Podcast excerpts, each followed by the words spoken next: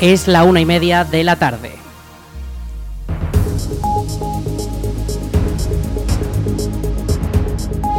Buenas tardes, martes 3 de octubre comenzamos el espacio para la información local en el 107.4 de la FM. Les habla Aritz Gómez. Aquí arranca una nueva edición de la Almunia Noticias.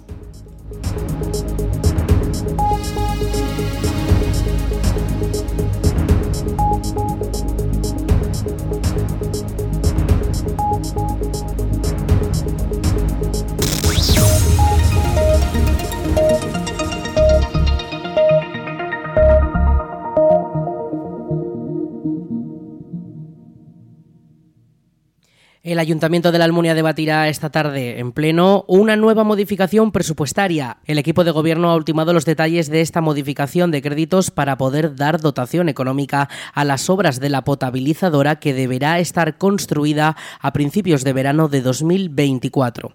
Además, también se quiere dar más inversión a las bolsas y servicios que dependen del consistorio para que no vean interrumpida su actividad en lo que queda de 2023. El pleno se celebrará a partir de las 6 de la tarde en el Salón de Plenos del Ayuntamiento de la Almunia y podrá seguirse en directo a través de la Almunia Radio, tanto por el 107.4 de la FM como por nuestra web, laalmuniaradio.es. Como suele ser habitual, el Pleno contará también con el turno de ruegos y preguntas, cuando los grupos municipales podrán preguntar al equipo de gobierno por las distintas cuestiones municipales. Recuerden, esta tarde, a partir de las 6 en punto de la tarde, en la Almunia Radio, el Pleno Ordinario del Ayuntamiento de la Almunia del 3 de octubre. La Comisión de Festejos ha abierto el plazo para apuntarse al grupo de la Almunia de Doña Godina que saldrá en la ofrenda de flores de las fiestas del Pilar del 12 de octubre. Un grupo de máximo 200 personas que contará, como suele ser habitual, con las autoridades municipales y las reinas de las fiestas, por lo que las plazas son limitadas.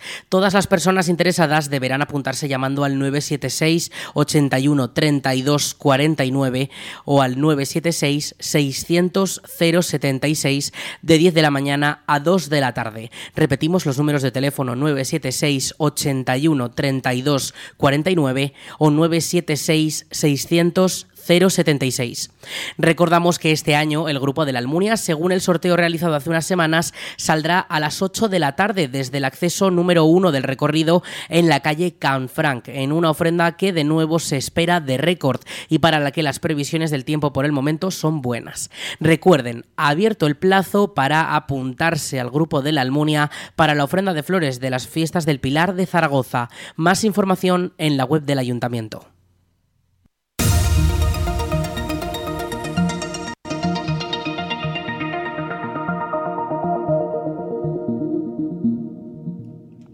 La Biblioteca Municipal de la Almunia celebrará este jueves a las 6 de la tarde el Día del Cine Español con la proyección de la película Valentina de la cineasta Chelo Loureiro y que fue galardonada con el Goya a la mejor película de animación en 2021. Una cinta de dibujos animados dirigida a todos los públicos que trata sobre Valentina, una niña que, que sueña con ser trapecista y cree que por ser down no podrá conseguirlo, pero que tiene a su abuela, quien le asegura que si las orugas consiguen convertirse en mariposas, nada es imposible y que nunca debemos perder la ilusión ni las ganas de aprender. ¡Chiqui! Sabía que tú no me fallarías, Chiqui. Ella es Valentina. Tiene síndrome de Down. Tienes pinta de ser una chica muy espabilada. Yo también tengo personalidad. ¿O qué os pensáis? Naturalmente. Yo quiero ser trapecista y todo el mundo me dice que es imposible, pues a partir de ahora yo solita voy a elegir qué aprender o qué mirar. Naturalmente. ¡Naturalmente! Sale tu escondite,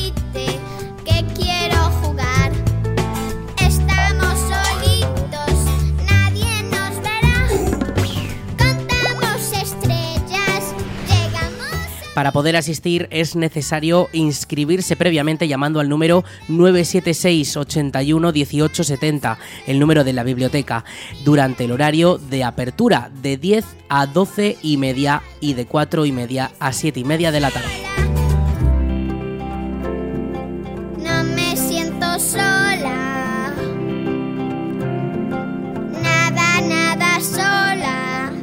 Ven a descubrir los sueños de Valentina. La comarca de Valdejalón, en colaboración con el Ayuntamiento de la Almunia de Doña Godina y otros ayuntamientos de la comarca, ha organizado para el viernes 13 de octubre una actividad de conciliación por fiestas del Pilar para los niños y niñas de entre 3 y 14 años. El evento en la Almunia se celebrará en la primera planta del espacio joven dentro del Centro de Cultura Comunitaria de la Almunia, de 9 y media de la mañana a 1 de la tarde y que puede ser ampliable de 7 a 9 y media de la mañana y de 1 a 2 y media de la tarde. Las inscripciones son gratuitas y están abiertas hasta el 10 de octubre y en la Almunia se cuentan con hasta 40 plazas. En el resto de municipios el número de plazas puede variar. Más información para todos los municipios de la comarca en la web de la comarca de Valdejalón, valdejalón.es.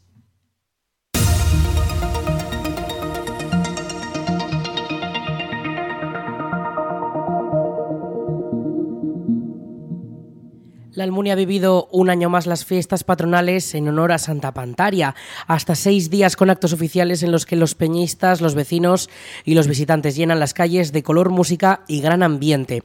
Todo comenzaba el domingo 24 a las 12 del mediodía con el chupinazo que llenaba las plazas de España, con una gran multitud expectante para dar comienzo a la fiesta, aunque previamente ya se había celebrado la coronación en la que se presentó a las nuevas cinco reinas de fiestas, Patricia, Amaya, Paula, Ana y Araceli, y cuando también el pregonero de este año, Juan José Moreno, cumplió su función y pregonó que se acercaban las festividades.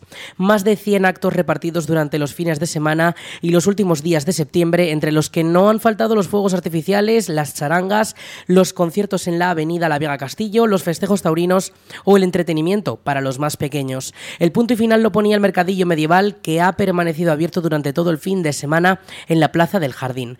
Ahora, ya primeros días de octubre, la localidad retoma la actividad, va volviendo a la normalidad y las calles ya se van despejando de las ferias y las infraestructuras que han formado parte de las fiestas, como la Plaza de Toros, la Plaza de los Obispos, los vallados de los encierros y además los operarios de limpieza van recorriendo los distintos emplazamientos para dejarlo todo como estaba. Por ahora tocará esperar para volver a vivir las siguientes fiestas de Santa Pantaria, las de 2024, aunque antes el calendario almuniense nos traerá San Sebastián, carnavales o también San Jorge.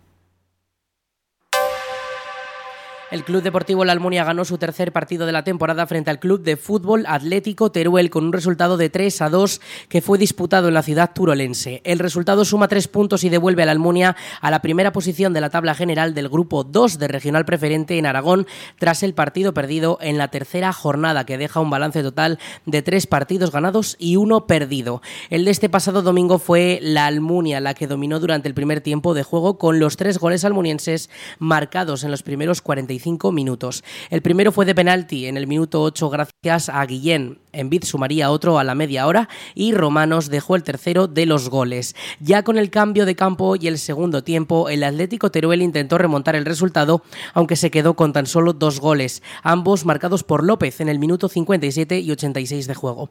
El resultado deja a la Almunia con nueve puntos en primera posición de la clasificación del grupo 2, seguido del Andorra Club de Fútbol y el Atlético Cariñena, que tienen los mismos puntos pero han logrado anotar menos goles en todas las jornadas. El próximo encuentro será este próximo domingo durante la quinta jornada contra el Club de Fútbol Chiprana, que se jugará en el Tenerías de la Almunia, todavía sin hora definida.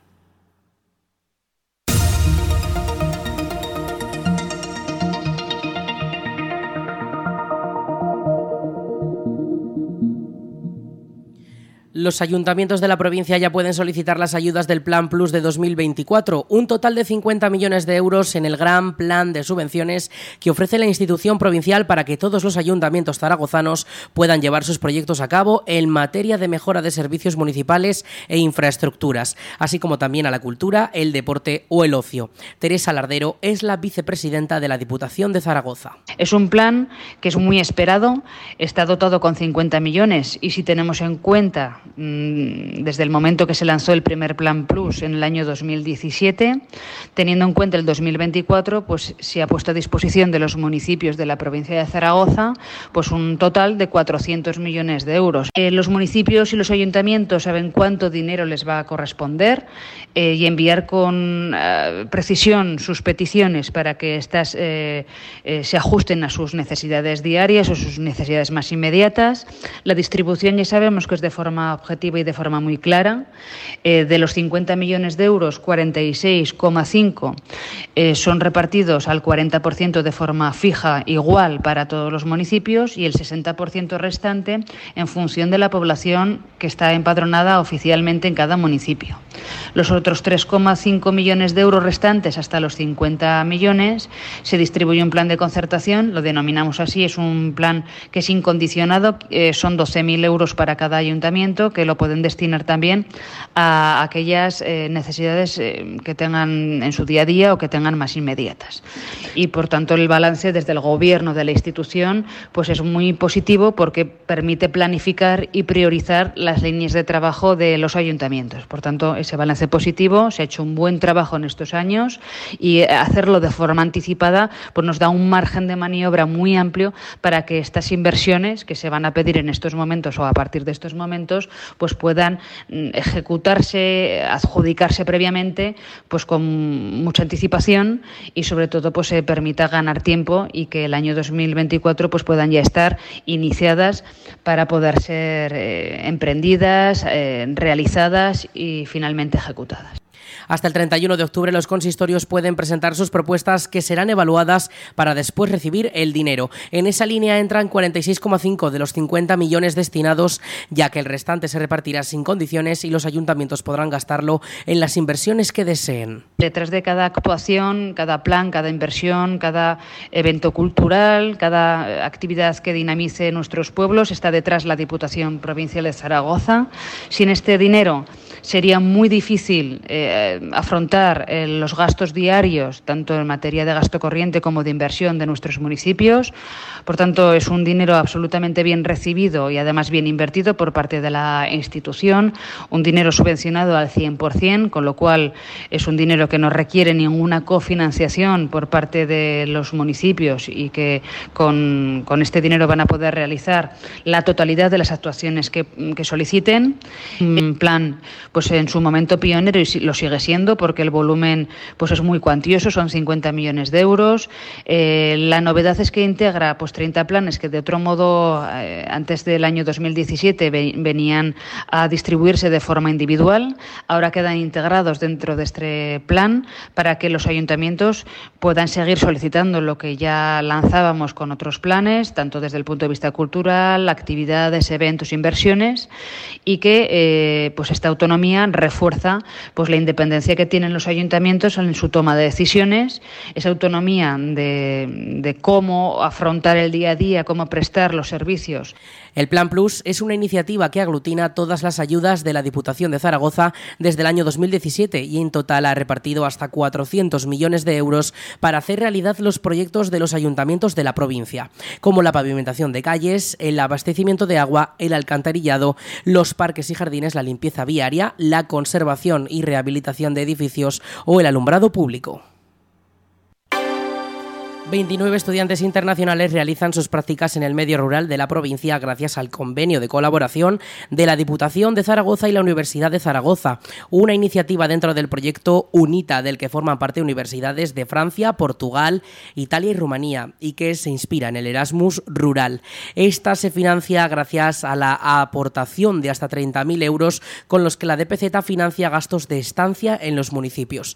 El objetivo del programa es contribuir al reequilibrio territorial con la llegada de recursos humanos a los espacios más despoblados. En esta ocasión, los estudiantes vienen de Pau en Francia, Turín en Italia, Timisoara en Rumanía y Beira en Portugal y cursan magisterio, derecho, traducción, marketing o ciencias políticas, entre otras titulaciones gracias a las empresas y entidades de la provincia como Territorio Mudéjar en Tobez, los ayuntamientos de Cariñena o Daroca, entre otros, o empresas también en Cariñena o Calatayud.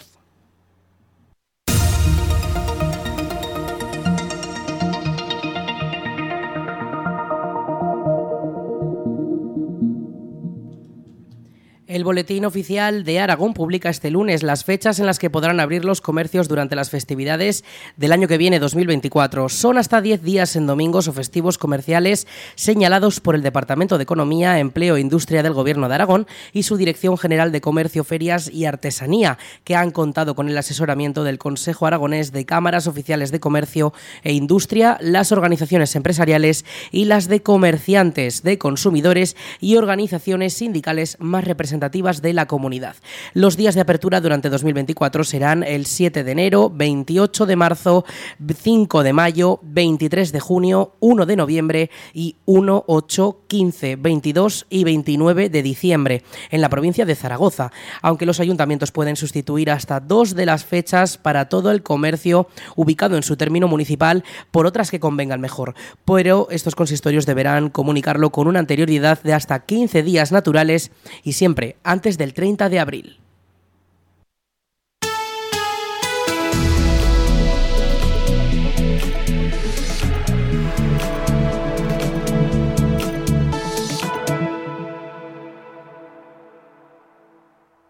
Vamos con la previsión del tiempo y es que este martes 3 de octubre tenemos 28 grados de máxima. Las mínimas se van a, mantener en torno a los 15 grados durante esta próxima madrugada y también durante lo que queda de semana. Los cielos podrían estar con alguna nube presente, eh, pero ya les decimos, no van a dejar precipitaciones. Podría ser algún leve, muy leve chubasco durante algún momento puntual del día, pero no va a ser la tónica general vamos a tener nubes, sobre todo también de presencia eh, de tipo alto, que van a impedir que veamos un poco pues, el cielo eh, azul, que parezca que está un poco enmarañado, pero eh, ya les decimos, van a ser un tiempo de estabilidad, de calma, con cielos algo despejados, que podremos ver los rayos del sol, y las temperaturas, ya les decimos, van a ir en aumento. De cara al fin de semana, sobre todo, mañana miércoles 29, 29 de máxima, el jueves 32 ya van subiendo y el viernes podríamos tener hasta 33 de máxima. De cara ya al fin de semana, pues esas temperaturas se mantienen en torno a los 30 grados y las mínimas subirán incluso hasta los 17. Sí que vamos a tener presente durante las primeras horas de esta tarde el viento con rachas de hasta 25 kilómetros por hora. Ya les decimos, ese viento va a ir remitiendo también poco a poco. Tendremos algo más de calma con vientos del noreste de hasta 10 kilómetros por hora hasta el fin de semana.